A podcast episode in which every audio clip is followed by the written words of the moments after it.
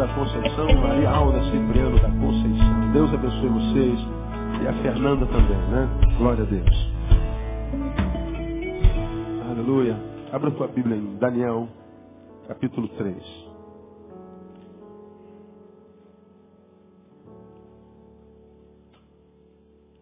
Domingo passado nós falamos sobre esse, essa palavra, que era para terminar domingo passado, mas não deu. E a gente então termina hoje. Ano passado eu come, consegui cometer uma proeza que nem eu acreditei. Preguei o sermão todo falando de Daniel e não era Daniel. Era Sadraque, Mesaque Abidnego. Eu estou preparando um estudo sobre Daniel. E na mesma semana, eu acabei a palavra sobre Daniel e comecei sobre Sadraque.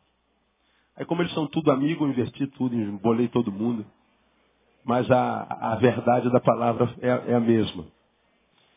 E prego sobre Daniel no mês de agosto. E vocês vão entender por causa a causa da confusão. Nós pregamos no domingo passado sobre aprendendo com Sadraque, Mesaque e Abidnego quando Deus depende das minhas atitudes. Quando Deus depende de mim. Essa palavra parece esquisita, mas há muitas coisas que Deus não faz em nós por causa de nós. Porque Ele depende de uma postura nossa. Há muitas coisas que Deus quer fazer e não pode. Não é por ausência de impossibilidades, é porque se fizer, arrebenta com a gente, nós não estamos preparados. A prova disso a gente tira lá do Novo Testamento, que ele diz, pregamos sobre isso há bem pouco tempo atrás, que Deus não deita vinho novo sobre o quê? Odre velho. Ele não deita porque não pode. É porque se ele deitar vinho novo sobre odre velho, o que, que acontece com o odre? Ele arrebenta, estraga-se o odre e perde-se o vinho. Como Deus é o maior economista do universo, ele não vai jogar vinho fora. O vinho é o seu espírito, é a sua unção. O odre somos nós. Se o meu odre não for renovado, se ele liberar da sua unção, ele me arrebenta. A mesma unção que capacita um para vencer, arrebenta com a vida do outro. O mesmo vinho que, sendo derramado em abundância, gera alegria e toda sorte de vitória na vida de um, no outro adoece. Então ele está dizendo, você, Odre, precisa se renovar para que eu possa derramar o vinho. Porque se você não se renovar, eu retenho o vinho. E eu retenho por amor. A minha retenção é amor. Se eu o abençoasse, isso é que seria perversidade. Porque eu arrebentaria contigo. Então essas, essas coisas antagônicas, porque a gente sempre acha que a bênção de Deus é que é a bondade. E o não de Deus é a maldade. Mas muitas vezes ele está dizendo, não, se eu disser sim, eu acabo contigo. Você não está preparado para isso. Pô, mas de onde o senhor tirou isso? Suas atitudes. Falamos domingo passado que cada um tem a capacidade para o que Deus dá, porque nós pegamos lá a parábola do, dos talentos, a um ele deu dez, a outro deu cinco, a outro deu, deu um. E diz o texto que Deus segundo a sua capacidade. Nós somos iguais em muitas coisas, mas a capacidade de cada um de nós é diferente. Muitas vezes nós sofremos porque aquele camarada só tira 10, pô, eu quero tirar 10. Talvez você nunca vai tirar 10. Ele tem uma capacidade diferente da sua. Pô, só tiro 7. De repente é o que você pode chegar, no máximo. A gente muitas vezes não quer admitir, mas nossas capacidades são diferentes. E por que isso é difícil de admitir? Não sei, talvez a soberba de quem não tem tanta capacidade para admitir que a sua capacidade é aquilo ali. Então, é, às vezes nós pegamos um instrumento e o cara pega o instrumento, bota nas costas. Meu Deus do céu, o que é isso? Estudou aonde? Eu nunca estudei. Tu está estudando há 35 anos, dá três acordes. Pode ser falta de esforço? Pode, pode ser capacidade. E é difícil ouvir esse negócio, não é verdade? Aí tu pega o moleque, vai lá filho, pega a bola no pé. E o moleque pega a bola, tropeça na bola, cai, bate de cabeça, faz um cara. Aí tu quer que teu filho jogue igual o Neymar, não é? Não é aquele Neymar, é Neymar. Capacidade. Não é? E Deus, Deus vai liberando de acordo com a nossa capacidade, de acordo com a nossa possibilidade. Ilustrei o garotinho de dois anos ou três anos e o garotinho de 18 anos. Pega uma notinha de 100 e dá de presente para um garotinho de dois anos. tu vai dar um tiro na cabeça, porque ele vai pegar a tua notinha de 100, aí vai pedir uma canetinha. Quando tu voltar, tá cheio de bolinha, de bonequinho, desenhadinho. Aí tu vai pegar no pescocinho dele. Você tá maluco, rapaz? Você sabe disso? A raridade que essa nota. A gente não vê uma nota de 100 reais durante o ano inteiro. Agora dá uma notinha de 100 reais para um garotinho de 18 anos. Ah, meu amigo, aí vai ser festa, celebração. Por quê? Por causa da capacidade para recepção daquela coisa. Então, é, a gente aprende algumas coisas aqui nesse capítulo 3, que é aquele episódio de quando os três foram lançados na fornalha sete vezes aquecida. Mas antes da fornalha, eles dizem uma coisa maravilhosa que está lá no versículo 17, que eles falam para o rei, que queria que eles se prostrassem diante de uma estátua. Ele diz, eu não me prostro, então vocês vão queimar. E eles dizem assim, 3,17, eis que o nosso Deus a quem nós servimos pode nos livrar da fornalha, na fornalha de fogo ardente. E ele nos livrará da tua mão, ó rei. Mas, se não, fica sabendo, ó rei, que não serviremos aos teus deuses, nem adoraremos a estátua de ouro que levantaste. Palavra tremenda. No versículo 17, eles dizem, Deus pode nos livrar.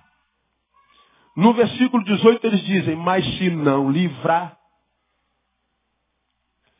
nós ainda assim não deixaremos de ser quem nós somos, ainda assim não seremos infiéis a Ele, ainda assim não nos dobraremos diante de um Deus que não Ele. Então essa palavra, ela, ela me, me abençoou demais. Porque quando a gente traz como ensinamento para o tempo de hoje, a gente tem muita coisa a aprender. Porque é, na cabeça de Sadraque, Mesaque e Abidnego é o seguinte, Deus pode. Mas porque Ele é Deus, se Ele quiser, Ele não faz. E se Ele não fizer para nós, está tudo bem. Permaneceremos quem nós somos. Nós o adoramos porque eu sei que Ele pode. Sabemos que Ele pode. Mas porque Ele é Deus, se Ele não quiser fazer, nós continuaremos adorando a Ele. Impressionante isso aqui. Porque nesse tempo, quando a gente vê pessoas se relacionando com Deus, todos nós cremos com Sadraque, Mesaque e Abidnego, mas só até a metade. Todos nós cremos que Deus pode. Amém ou não? Quantos creem que Deus pode? Diga, eu creio, pastor. Ó, eu nem perguntei o quê. O que, que Deus pode? Não interessa. A gente sabe que Deus pode tudo, amém ou não? Tudo. Então não precisa nem perguntar. Deus pode. Não precisa falar o resto, pastor. Deus pode. Você acredita nisso, amém ou não? Ninguém duvida disso. Agora, quando Deus que pode diz eu não vou fazer, pronto, aí a gente já começa a, a, relacionarmos com ele de forma diferente. A gente começa nos questionamentos. Mas se Deus pode, por que, que não faz então? Aí porque ele, Deus, ele não responde. Deus, por que Deus? Deus está quieto. Tu podias? Podia. Então por que, que não fez? E Deus não responde. Aí o que, que acontece com a gente? O que ele não fez gerou dor. E a gente pergunta, por que, tu não fizeste? Ele não responde. A não resposta de Deus dói de Deus dói mais do que a própria dor que aquilo que ele não fez gerou em mim. A gente para de sofrer por causa da dor gerada pela, pela, pelo silêncio dele, pela, pela não manifestação dele. A gente para de sofrer por isso para sofrer simplesmente porque Deus não me deu uma justificativa. Deus não me respondeu. Deus não veio aqui me explicar, né? Eu não estou fazendo isso por causa disso, disso, né? Está entendido, né? Ah, está perdoado então, senhor, está liberado, pode ir para lá. Porque na prática é assim que nós reagimos com Deus, é assim que é, as pessoas reagem com Deus. Vamos tirar nós daí, porque nesse, nesse bolo, me perdoem, eu não, me, não entro não. Eu sou vacilando um monte de coisa, mas questionar Deus é, não, não, não cabe mais em mim de maneira nenhuma, independente do que aconteça. Deus conhece os corações, o meu e o teu, e a gente vai dar conta a ele no dia do juízo. Então, Sadraque, Mesaque e Abidinego nos ensinam algumas coisas. É a primeira coisa que nós aprendemos ontem, no domingo passado. A atitude de Sadraque, Mesaque e Abidinego, entre outras coisas, é, revelam que, que eles, na prática, permitem a Deus ser Deus. Porque ele é Deus, ele pode, mas porque ele é Deus, ele pode não querer fazer. E porque tu és Deus e não fizeste, nós nos submetemos a isso, porque Deus aqui é o Senhor e não eu. Tu não precisas me dar explicação. Quando nós não conseguimos lidar com o não de Deus, nós estamos dizendo, Deus, tu não tens liberdade para ser Deus na minha vida. Só que nós agimos assim conscientemente. Ninguém conscientemente diz, tu não vais ser Deus em mim. Não, ninguém diz isso. Mas quando eu peço uma coisa a Deus e Deus não dá, e aí eu não me conformo com o não de Deus, e começo a murmurar, começo a reclamar, aí eu tento punir a Deus me afastando da sua igreja. Eu tento punir a Deus não pegando mais na sua palavra. Eu tento punir a Deus abandonando o meu cargo. Eu tento punir a Deus é, me ausentando das minhas obrigações. Eu estou punindo a Deus porque ele me disse não. E se Deus não pode dizer não em mim, eu estou dizendo, tu não pode ser Deus completamente. Porque se Deus é Deus, ele tem poder para dizer sim, ele tem poder para dizer não, a vontade dele é que prevalece. Sim ou não? Na teoria é, na prática nem sempre nós somos assim. Aí, para que nós não nos é, absolvamos da realidade de que longe de mim, pastor, não permitir que Deus seja Deus na minha vida, eu mostrei para vocês três posturas nossas que na prática, ainda que inconscientemente, quando nós as praticamos, nós estamos dizendo, Deus, tu não pode ser Deus em mim. Que práticas são essas? Por exemplo, dê o exemplo da vingança. Quando alguém te machuca, alguém te fere, alguém te trai, alguém te gerodou, te deu uma facada pelas costas, você investiu em alguém e você então está tão ferido que você não consegue mais dormir, você não consegue mais ser, não consegue mais existir, porque aquela pessoa não podia ter feito isso, você o abençoou, você o amou, você o gerou, você, você tudo por ele, você, você se deu a ele, mas quando você mais precisou, ele te apunhalou pelas costas. E aquilo gerou uma doença em você, uma amargura, um câncer na alma. E você agora vive em função daquela trairagem. Aí você não suporta, você vai e se vinga dele. Como quem diz, não vai ficar assim não. Eu vou, vou me vingar de você. Você vai e se vinga. Nós aprendemos que a vingança nada mais é do que a transformação da vítima na imagem e semelhança do seu algoz. Ele te fez um mal do qual você reclama e chora. E você pratica o mesmo mal nele. Portanto, você se transformou nele e não tem mais direito de chorar pelo mal que ele te fez. Porque você agora é igualzinho a ele. A vingança é a transformação da vítima na imagem e semelhança do seu algoz. E por que, que isso tem a ver em não deixar Deus ser Deus com a gente? Porque a Bíblia diz, palavra de Deus, minha é a vingança. Eu retribuirei, diz o Senhor. Vingança não é coisa sua, não é coisa de gente, de homem.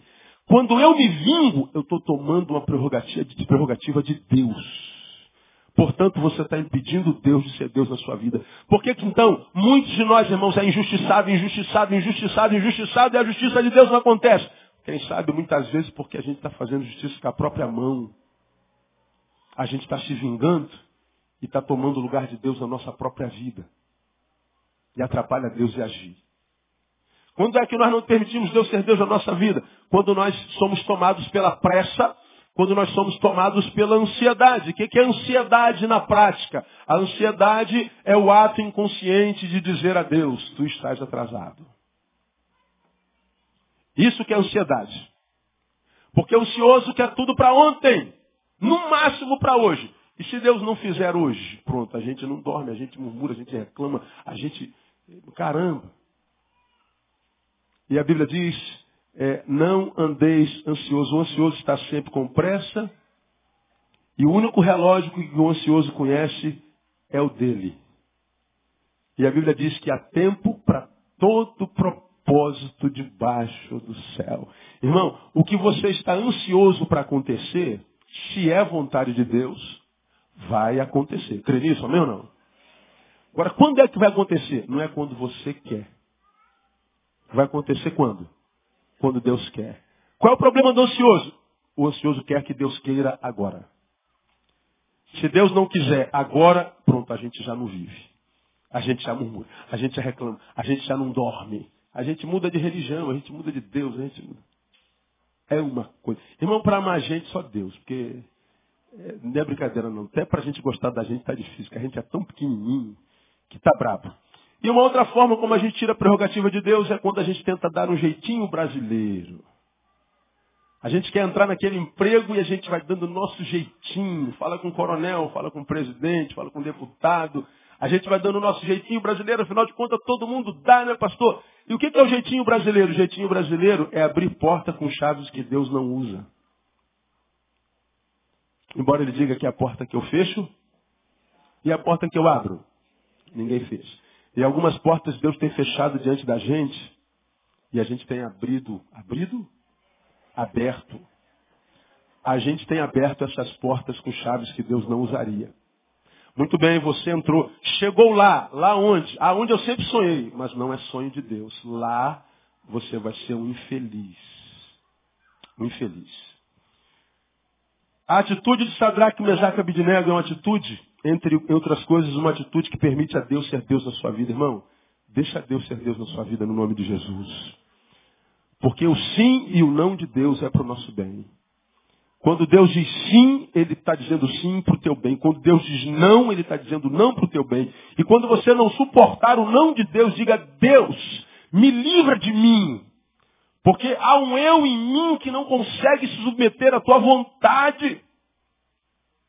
Mas não insiste com Deus, diga sim, diga sim, diga sim, porque Ele não vai se submeter à tua pirraça. Graças a Deus, irmão, que Deus não se submete à nossa. Ah, tu quer? Tu quer agora? Quer? Então tá, então vou te dar. Aí ele libera um chão, puf, arrebenta contigo. Fica teus pedaços pela vida, como a gente vê um monte de gente vivendo pela metade aí. Quantas pessoas você conhece, de repente, é você mesmo que vive a vida pela metade? Vive um terço da vida. Quantos de nós não consegue viver equilibrado a vida espiritual, a vida cotidiana, a vida material? Não tem jeito, ou tende para o material, só pensa em coisas, coisas, coisas, ou vira um fanático, só pensa nas coisas do Espírito Santo, só pensa na coisa da igreja. Não consegue equilibrar as coisas. Vive a vida pela metade. Por que, que não consegue? Não deixa Deus ser Deus. Irmão, tudo que eu preciso saber é que o meu Deus é bom, que a sua misericórdia dura para sempre, e que o que ele tem planejado para mim vai acontecer no nome de Jesus. É só o que a gente precisa saber. O que Deus tem para você é teu. Ninguém pode tirar. Ninguém pode roubar. E por que não chega? Se não chega é porque você não está preparado. É só isso. Então, ah, pastor, eu tenho um processo na justiça há 17 anos. É direito teu? É teu. Vai chegar no tempo de Deus. Testemunho da. Eu sou reformado do exército, esperei a minha reforma 17 anos, irmão. E vira e mexe tinha alguém que, que, que deu baixa lá da brigada paraquedista comigo e sempre falava assim, Neil, e o teu processo? Eu falei, cara, não faço a menor ideia. Pô, mas tu não vai lá com saber? Eu não, está na mão do advogado. E eu sei os meus direitos em Cristo Jesus. E quando tiver que ser, será, cara. E se não for meu, não vai chegar mesmo. Então eu vou viver como se eu não dependesse disso e não dependo mesmo. Vou seguir em frente. Um, dois, dez, quinze, dezesseis anos. Eu já nem lembrava mais de processo, eu já não procurava advogado. Eu não estava nem aí. Porque eu já sabia que o processo tinha entrado, já tinha sido julgado na primeira, segunda instância, e mais cedo ou mais tarde ia acontecer. Aí a gente está em Uberlândia, no intervalo de um, de um, de um, culto que a gente foi pregar. Eu estou na cama, o advogado disse assim, e você não sabe o que, que aconteceu? Eu falei, rapaz, quanto tempo? Seu dinheiro vai ser pago amanhã. Eu falei, como? Eu estou em Uberlândia. Se não for amanhã, porque já foi liberado há alguns meses, eu não sabia, você vai perder, vai esperar muitos anos. Eu falei, cara, que eu estou em Uberlândia, não tem voo toda hora. Senhor, dá teu jeito. Eu fui para o aeroporto, peguei o último voo, em cima da hora. Falei, Deus. Aí quando eu chego aqui, esperava um dinheiro, não era o dinheiro que eu esperava, era mais que o dobro. 17 anos esperando minha reforma. Quando veio, 17 anos de atrasado. Eu nunca vi tanto dinheiro na minha vida inteira. Falei, cara, comprei minha casa, comprei minha moto dos sonhos e, e montei. Bênção pura. Irmão, o que você está esperando é direito seu, amém ou não? Diga para alguém que está do seu lado, vai chegar. Vai chegar. Quem recebe essa palavra? Eu recebo, pastor. Vai dormir, irmão. Já fez o que tinha que ser feito, amém ou não? Vai dormir. Aos seus amados, ele abençoa enquanto dorme. Descansa. Se é teu, vai chegar. Ou a gente crê ou a gente não crê. Agora, a atitude de Sadraque, Mesaque e Abidinego, segundo, demonstra que eles estão livres das circunstâncias. Deus, tu podes, mas se tu não quiseres fazer, está tudo certo. Eles estão dizendo o seguinte, eu não dependo mais do que acontece, eu só dependo do Senhor. Eu já não sou mais refém do resultado. Isso parece utópico, porque a gente acredita que só é possível ser vitorioso, olhar, ser, ser feliz com a vitória na mão. Só é possível ser feliz estando no lugar mais alto do pódio. Disseram para nós que só é possível ser feliz quando tudo estiver no lugar. Agora respondam para nós. Quando é que tudo estará no lugar da sua, nossa vida? Digam. Não ouvi. Nunca, diga nunca. Nunca. E olha que eu costumo dizer, nunca diga nunca. Agora, nesse caso, pode dizer nunca. Nunca tudo estará no lugar. Tu conserta uma coisa aqui, vaza outra ali. Aí você conserta esse vazamento ali, quebra um piso ali. Tu conserta o piso ali, goteira no telhado. Tu troca a telha, arrebenta a carrapeta da pia. Tem sempre alguma coisa para fazer. Aí quando você fala assim, agora está tudo no lugar. Aí tu vai descer a escada, cai e quebra a perna. Cara, nunca está tudo no lugar. Nunca está tudo no lugar. Pastor, se nunca está tudo no lugar, como é que a gente faz? Aprenda a viver com algumas coisas fora do lugar. Aprenda a andar sobre o desarrumado. Porque a gente sabe que não fica desarrumado para sempre. Quantas donas de casa aqui, às vezes tiveram uma noite horrível e falam assim, vou dormir mais um pouquinho mais amanhã. Amanhã eu vou esticar um pouquinho, as crianças estão de férias, estão na casa da avó, eu estou sozinho em casa, o marido sai cedo, hoje eu vou dormir até mais tarde um pouquinho. E a vontade do corpo, da alma, do espírito, é tudo isso, dormir até mais tarde. E aí ela acorda, acorda às 10 horas da manhã, aleluia. Né? E acorda com, as cama, com a cama nas costas, hoje eu não vou fazer nada, tá, não tem ninguém em casa, eu não preciso fazer comida, vai me hoje mesmo, três minutinhos. E hoje eu vou descansar. Aí a mulher não consegue descansar. Por quê? Ela está vendo a cama desarrumada. Ela está vendo um chinelo atrás da porta. Ela está vendo dois copos sujos na pia.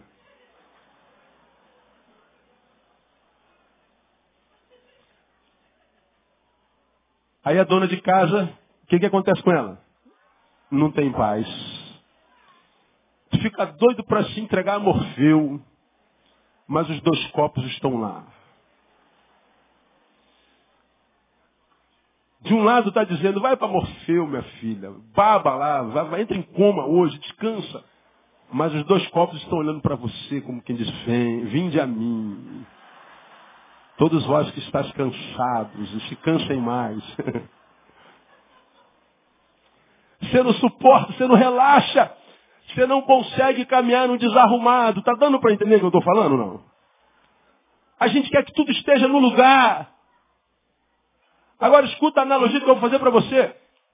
Muitas vezes nós queremos que não conseguimos viver com alguma coisa. Não estou falando de bagunça, viu, irmão? Não coloque palavra na minha boca. Não estou falando de relaxamento, de vagabundagem. Eu estou falando de alguma coisa fora do lugar. Escuta o que eu vou falar para você, isso é de Deus para a tua vida. Há muitos a quem Deus quer abençoar, gerando filhos, bênçãos. E vamos transformar a bênção em filhos. Deus quer gerar coisas novas, crianças na sua vida. Vamos imaginar que a criança seja o teu sonho, que a criança seja o teu carro, que a criança seja a tua cura, que a criança seja ah, o teu emprego, que a criança seja, sei lá, vamos imaginar que a criança seja algo gerado. Muito bem, por que, que Deus muitas vezes não dá crianças, novas gerações para nós? Porque crianças tiram as coisas do lugar. Crianças fazem bagunça e a gente não consegue relaxar na bagunça. Nós somos perfeccionistas e achamos que o perfeccionismo é virtude. Não é virtude, seu mané. Perfeccionismo é quase uma doença. Porque a perfeição é impossível ao ser imperfeito. Pode ser um sonho a alcançar? Sim. Então, enquanto sonho, o perfeccionismo é uma benção. Mas quando a perfeição não alcançar, eu sofrer por isso? Não, isso não é mais virtude, isso é doença. Porque nós nunca teremos todos os quartos da vida arrumados. Vai ter um travesseirozinho torto. Vai ter um, garfozinho lá na pia para arrumar. Vai ter alguma coisa fora do lugar. E nós precisamos aprender a relaxar um pouco mais na vida. Só que a gente, em alguns casos, não consegue relaxar em tempo algum. Nós estamos sempre entesados, tesos. Nós estamos sempre com a corda quase arrebentando no limite, estressado. E a gente diz, Deus, por que, que a coisa não acontece? Porque você não relaxa, filho. Você é dependente demais dos resultados. São pessoas que precisam que tudo esteja bem para ser feliz. Pessoas que precisam que tudo dê certo para ser feliz. Nunca tudo dá certo, irmão. Nunca tudo estará no lugar. Sabe o que, que Sadraque, Mesaque e Abinec estão dizendo? Senhor, olha, eu gostaria muito de não passar nem perto daquela fornalha não, porque aquele negócio lá parece estar quente, deve doer a dessa. Senhor, há duas formas horríveis de morrer, no fogo e na água. Então, dá para morrer de outra forma, não? Eu sei que você pode me livrar, mas o Senhor entender que não pode, a tua vontade que eu morra assim, está tudo certo, Senhor. Meu desejo não é que o meu desejo seja feito, o meu desejo é fazer a tua vontade. Isso parece utópico. Mas por que, que parece utópico? Por causa desse mundo materialista dentro do qual nós vivemos. Nós somos dependentes dos resultados. Aí eu estava eu tava pensando nessa palavra, irmão. Aí eu fiquei pensando, cara, ser Deus deve ser difícil pra caramba.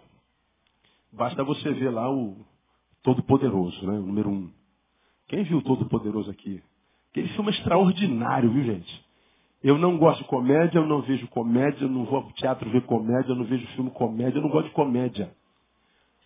E só vi o Todo-Poderoso porque Caio Fábio falou assim, daí eu vejo esse filme. Eu falei, pô, Caio Fábio sugerindo um filme, isso não deve ser bom. O filme é extraordinário. É uma comédia.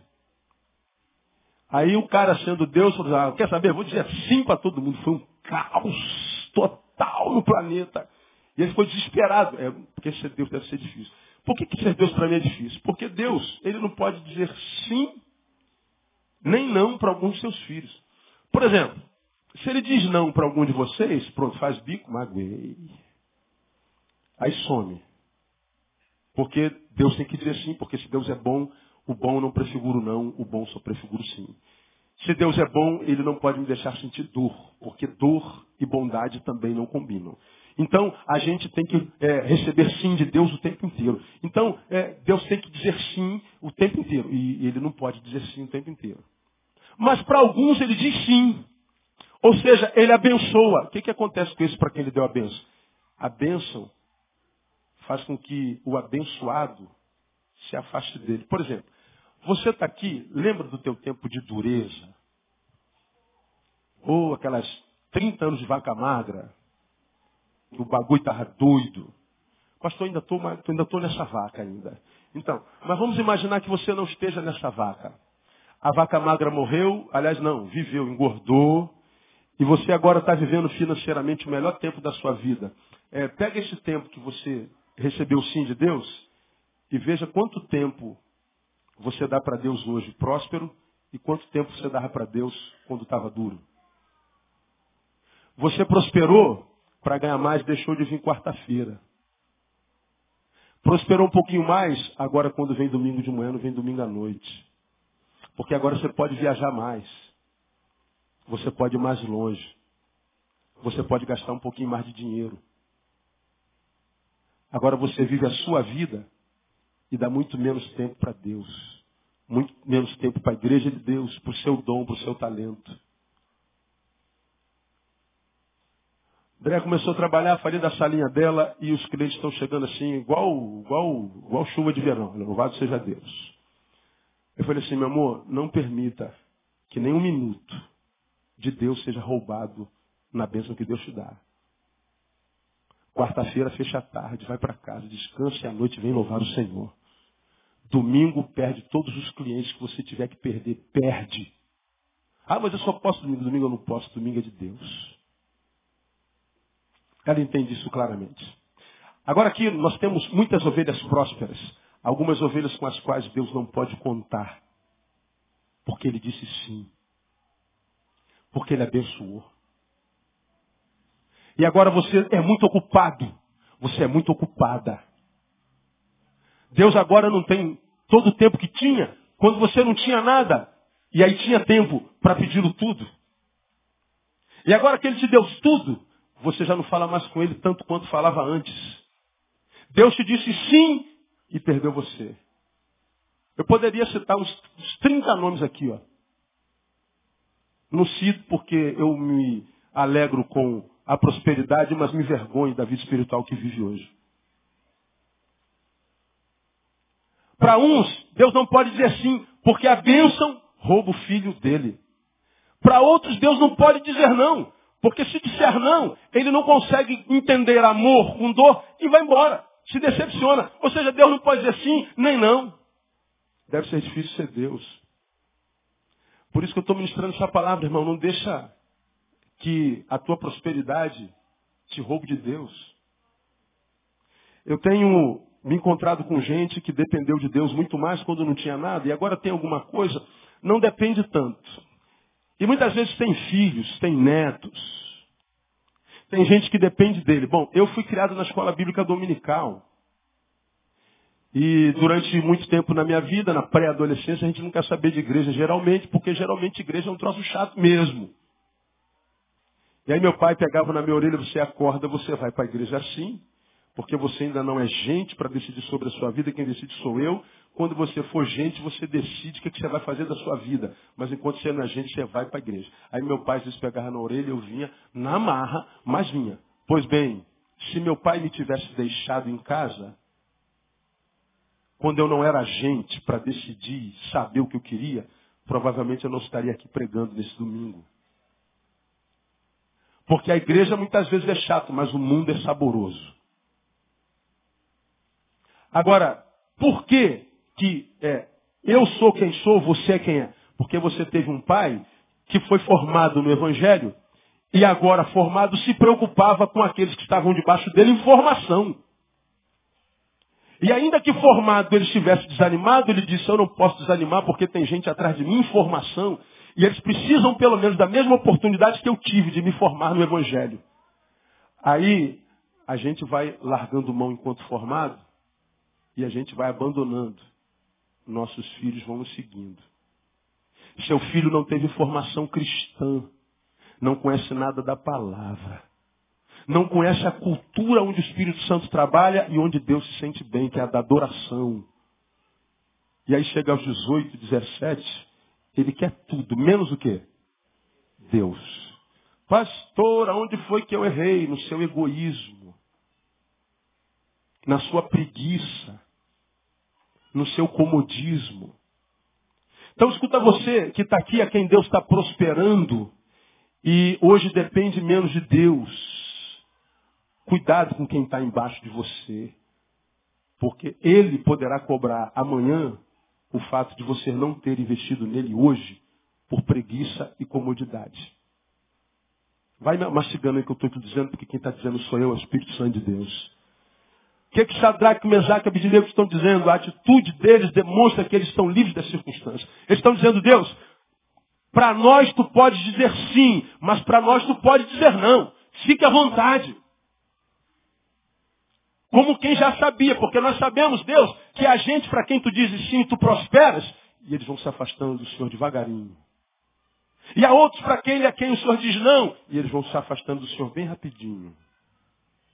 Deus, nós estamos livres das circunstâncias. Nós só queremos fazer a tua vontade. Quando eu falo sobre isso, eu me lembro, por exemplo, de Paulo, que em 2 Timóteo 2,15 diz assim, ó, procura apresentar-te a Deus o quê? Aprovado. Procura apresentar-te a Deus aprovado. Maneja bem a palavra, aquela coisa toda. Mas só essa primeira parte. Neil, procura apresentar-te a Deus aprovado. Aí a gente quer ser aprovado. E só. Mas não pensa sobre essa aprovação. Bom, pense. O que é um aprovado? Defina aprovado. Preparado? Aprovado é quem passou pela prova e venceu. E o reprovado é o que passou pela prova e perdeu. Ora, o aprovado passa pela e o reprovado passa pela Quantos passam pela prova? Todos. Uns são aprovados e outros são reprovados. Agora, na vida espiritual, aprovação e reprovação tem a ver com conhecimento teórico, intelectivo? Não, tem a ver com posturas. Aprovação para Deus, portanto, não tem a ver com bênção ou maldição, com prosperidade e adversidade. Porque vamos imaginar, vamos pegar esse crente que está aqui com a gente, Deus prosperou e agora Deus só tem ele uma vez na semana quando tem. Deus usava quando era pobre. Agora que tem dinheiro, Deus não usa mais porque ele não tem mais tempo. Todo tempo que ele, que ele quer gastar para si, ele gasta do tempo da igreja, de Deus. Ele nunca abre mão de um cliente ou de um, de um, de um, de um negócio. Ele sempre rouba de Deus. Mas todo mundo faz isso, pastor. O problema de todo mundo não é meu.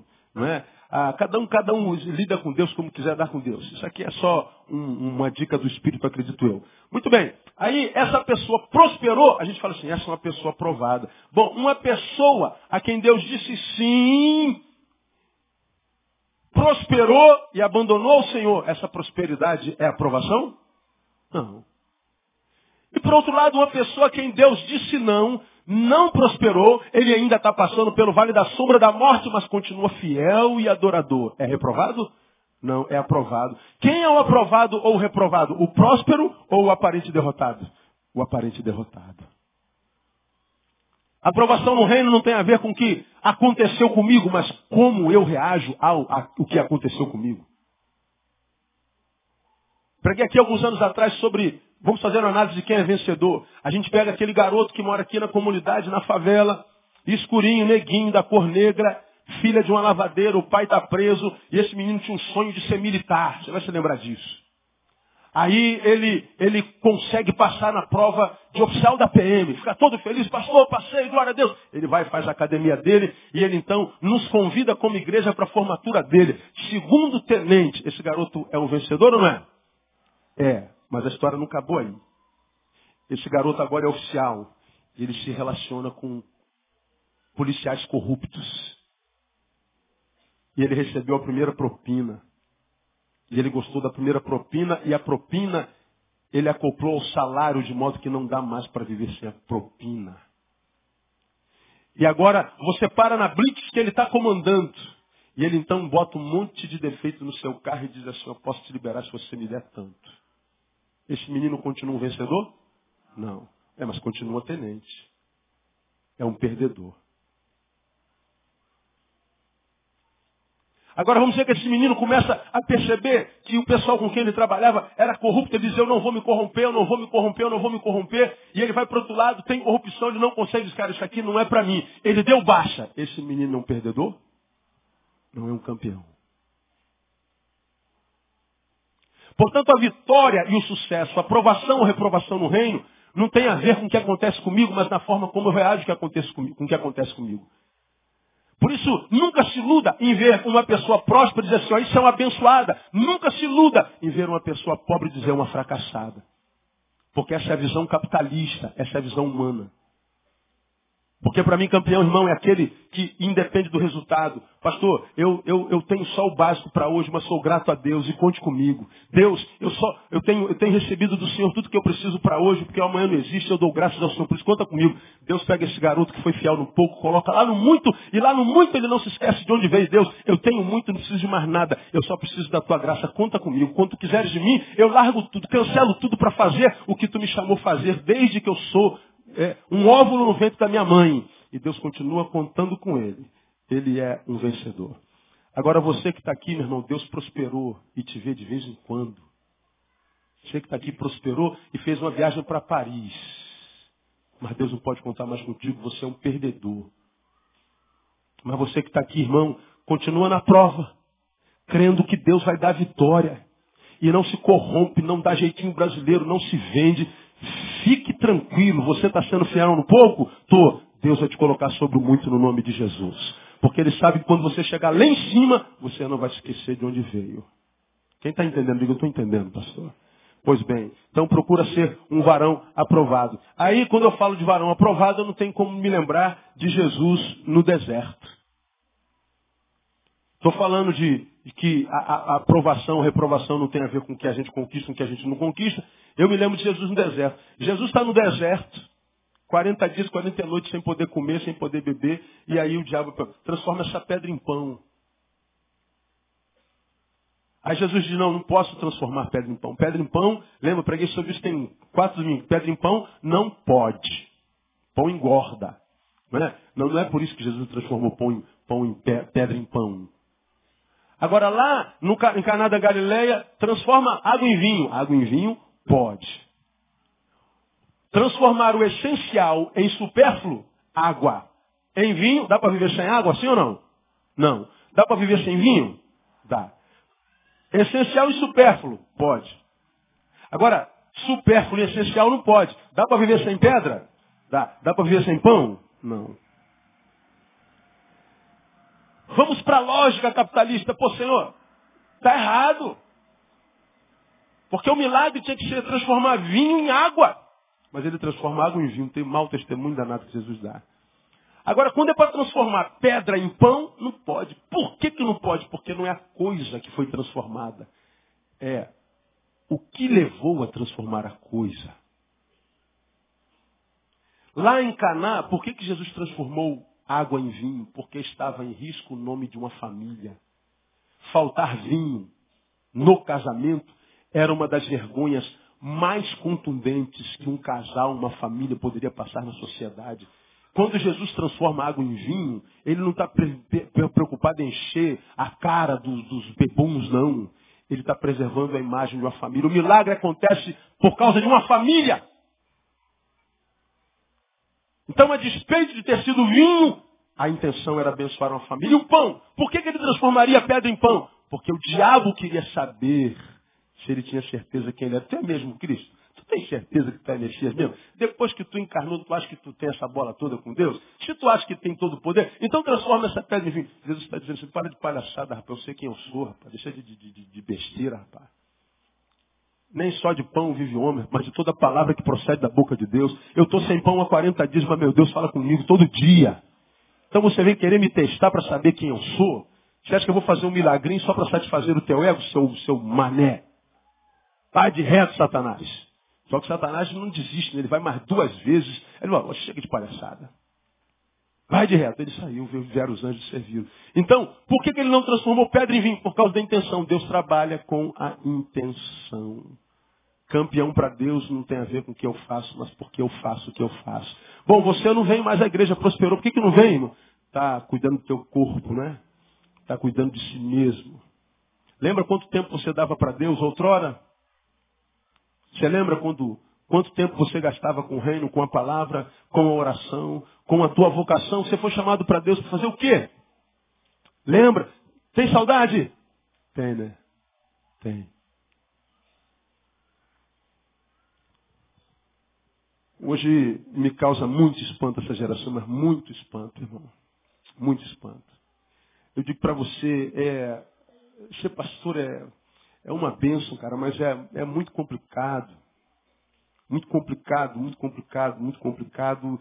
É, hoje é muito complicado. Uma geração, primeiro, precisa que tudo dê certo. Aí quando dá certo, ainda assim, é infiel. Secundariza Deus. E nunca tudo dá certo. E quando a gente evoluir ao ponto de dizer, Deus, seja feita a tua vontade, aí a vontade de Deus quando acontecer, você vai ver mesmo que ela não fosse a tua vontade, será melhor para a tua vida no nome de Jesus. Uma geração que precisa que tudo dê certo. Uma geração que não sabe receber não. Você diz não, pronto, acabou. Desconstrói uma relação de 30 anos, de 20 anos. Você foi dizendo sim por causa da lógica, você vai dizendo sim por causa da, da, da postura, de como age. Mas quando você vê que a coisa está mudando, você diz não, pronto, acabou. Diz não, acabou. Aí o, o santo vira monstro. O anjo vira demônio, porque disse não. Essa palavra não é um negócio sinistro. Agora, irmão, se você não está capacitado a ouvir não de Deus, arruma outro Deus para servir. Se você não está capacitado para receber não da vida, arruma outra coisa para fazer na vida. Pede a Deus para ir para Marte. Porque aqui na Terra, irmão, nós vamos ter que aprender a conviver nessa di di dialética existencial. Um dia a gente ganha, um dia a gente perde, um dia a gente está feliz, um dia a gente está triste. Um dia a gente é campeão, outro dia a gente vai para a segunda divisão. Um dia a gente está magrinho, outro dia a gente está gordão. E a gente quer emagrecer de novo, é uma dificuldade. Mas aí emagrece e engorda de novo. Um dia a gente é aprovado, um dia é reprovado. Um dia o cabelo está lisinho, cara. Tu acorda, o cabelo está sorrindo para você. Tu acorda, aquele fio não desce de jeito. Tu passa tudo que é creme miserável não estica. A, a, a vida é isso aí. A vida é isso. Um dia você acorda, quer viver 200 anos. Outro dia você acorda, meu Deus, ainda estou vivo. Pensei que tinha morrido essa noite. E não morreu. Ora, agora, quem aprendeu a viver na vontade de Deus sabe, eu estou muito bem hoje, mas eu sei que não existe felicidade que dure para sempre. Amanhã eu posso estar mal, e quando a infelicidade chegar, não tem problema. Eu sei que não há dor que dure para sempre. Eu estou experimentado em todas as coisas. É disso que Sadraque, Mesaque e Abidnego falam conosco. Então, a atitude de Sadraque, Mesaque e Abidnego, entre outras coisas, é uma atitude que permite Deus ser Deus. A atitude de Sadraque, Mesaque e Abidnego demonstra que eles estão livres das circunstâncias. Deus, eu não dependo mais do resultado. Se acontecer, amém. Se não acontecer, amém também. Eu quero continuar servindo ao Senhor e alegrando o teu coração. Portanto, quem consegue chegar a esse status espiritual, vão entender que também a atitude de Sadraque, Mesaque e Abidnego revela que eles estão totalmente preparados para receber o que precisam. E o que, que eles precisam do sim de Deus. Mostraram que não são um garotinho de três anos, tem 18, então pode dar uma nota de 100 reais para ele que vai ser festa. Os homens os amarram, os levam para a fornalha, sete vezes aquecidas. No caminho, falamos isso domingo passado, os guardas morreram tostados. Se fôssemos eu ou você, tu está indo para a fornalha, o guarda que te segurou queimou, o que, que tu ia fazer? Eu ia parar e voltar, que sou besta. Mas não. O que, que eles fizeram? Continuaram em direção à fornalha. Se fosse eu, ia ter logo uma revelação espiritual. É de Deus. Se esses caras morreram, é porque Deus está dizendo, não é para eu ir. Isso é um sinal de Deus. Por que, que é um sinal de Deus? Porque é o que deseja o teu coração.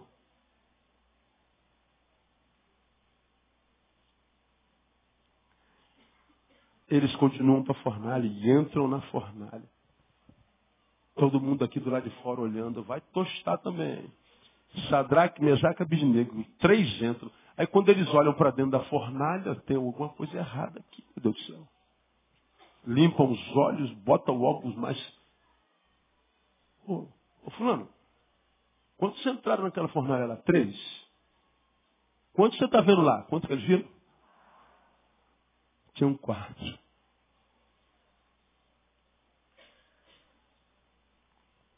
Porque tinha quatro,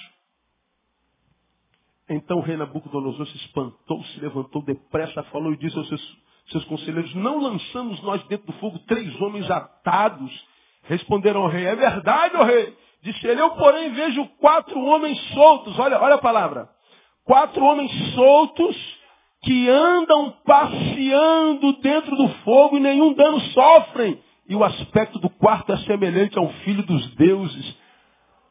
A fornalha é símbolo da derrota, da vergonha, da dor. Mas Deus transformou o lugar da derrota, da vergonha, da dor, no lugar de passeio, lugar de alegria. Eles entraram amarrados, estavam soltos e andavam passeando. Irmão, aquilo que gerou dor e vergonha, Deus transforma em lugar de bênção e de glória no nome de Jesus. Por uma simples razão, há um quarto anjo. Há um quarto homem se você estiver com três, há um segundo se estiver sozinho, porque a Bíblia diz que o anjo do Senhor acampa ao redor dos que os temem. Há um anjo aí, irmão. Mas eu não estou vendo, não precisa ver, ele diz que há, então há, ele não pode mentir.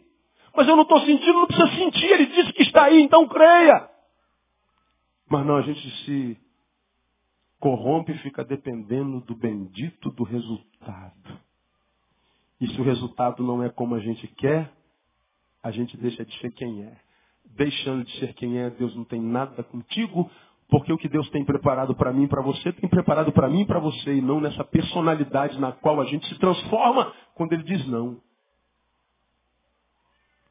As atitudes de Sadraque, Mesaque e Abidinego revelam que eles estão preparados para receber o sim de Deus. Porque Ele é Deus, Ele pode. Portanto, a questão não é se Ele pode ou não pode, a questão, portanto, é se nós estamos preparados. Se nós temos atitude para isso. Que cada um de nós se autoexamine e que cada um de nós seja pelo menos honesto consigo mesmo. E se formos honestos, talvez vamos dizer, caramba, eu não estou preparado. Ou podemos ser desonestos e dizer, eu estou preparado, por isso que o que eu tenho eu mereço. É verdade, talvez você mereça. Mas se o que você diz merecer, meu irmão, tem te afastado de Deus, o que você tem não é abençoado por Deus. E quando não está debaixo da bênção de Deus, tudo que você conseguiu com tanto esforço, num sopro do inferno, tudo é desconstruído. Tudo.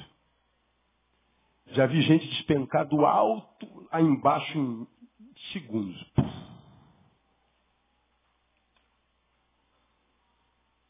Mesmo que esse que despencou em segundo tenha levado anos para chegar lá em cima mas lá em cima esqueceu de onde veio. Lá em cima se esqueceu quem o levou até lá. Então, para você que é próspero, uma palavra de Deus, toma vergonha na sua cara. Porque Deus não é nenhum idiota. Não pensa que ele se alegre só porque você tem mais dinheiro na conta bancária. Porque dinheiro para Deus não significa nada. Portanto, ele pode te dar muito mais. Mas o que Deus reclama é da tua ausência é do fato de não poder mais te usar como usava antes.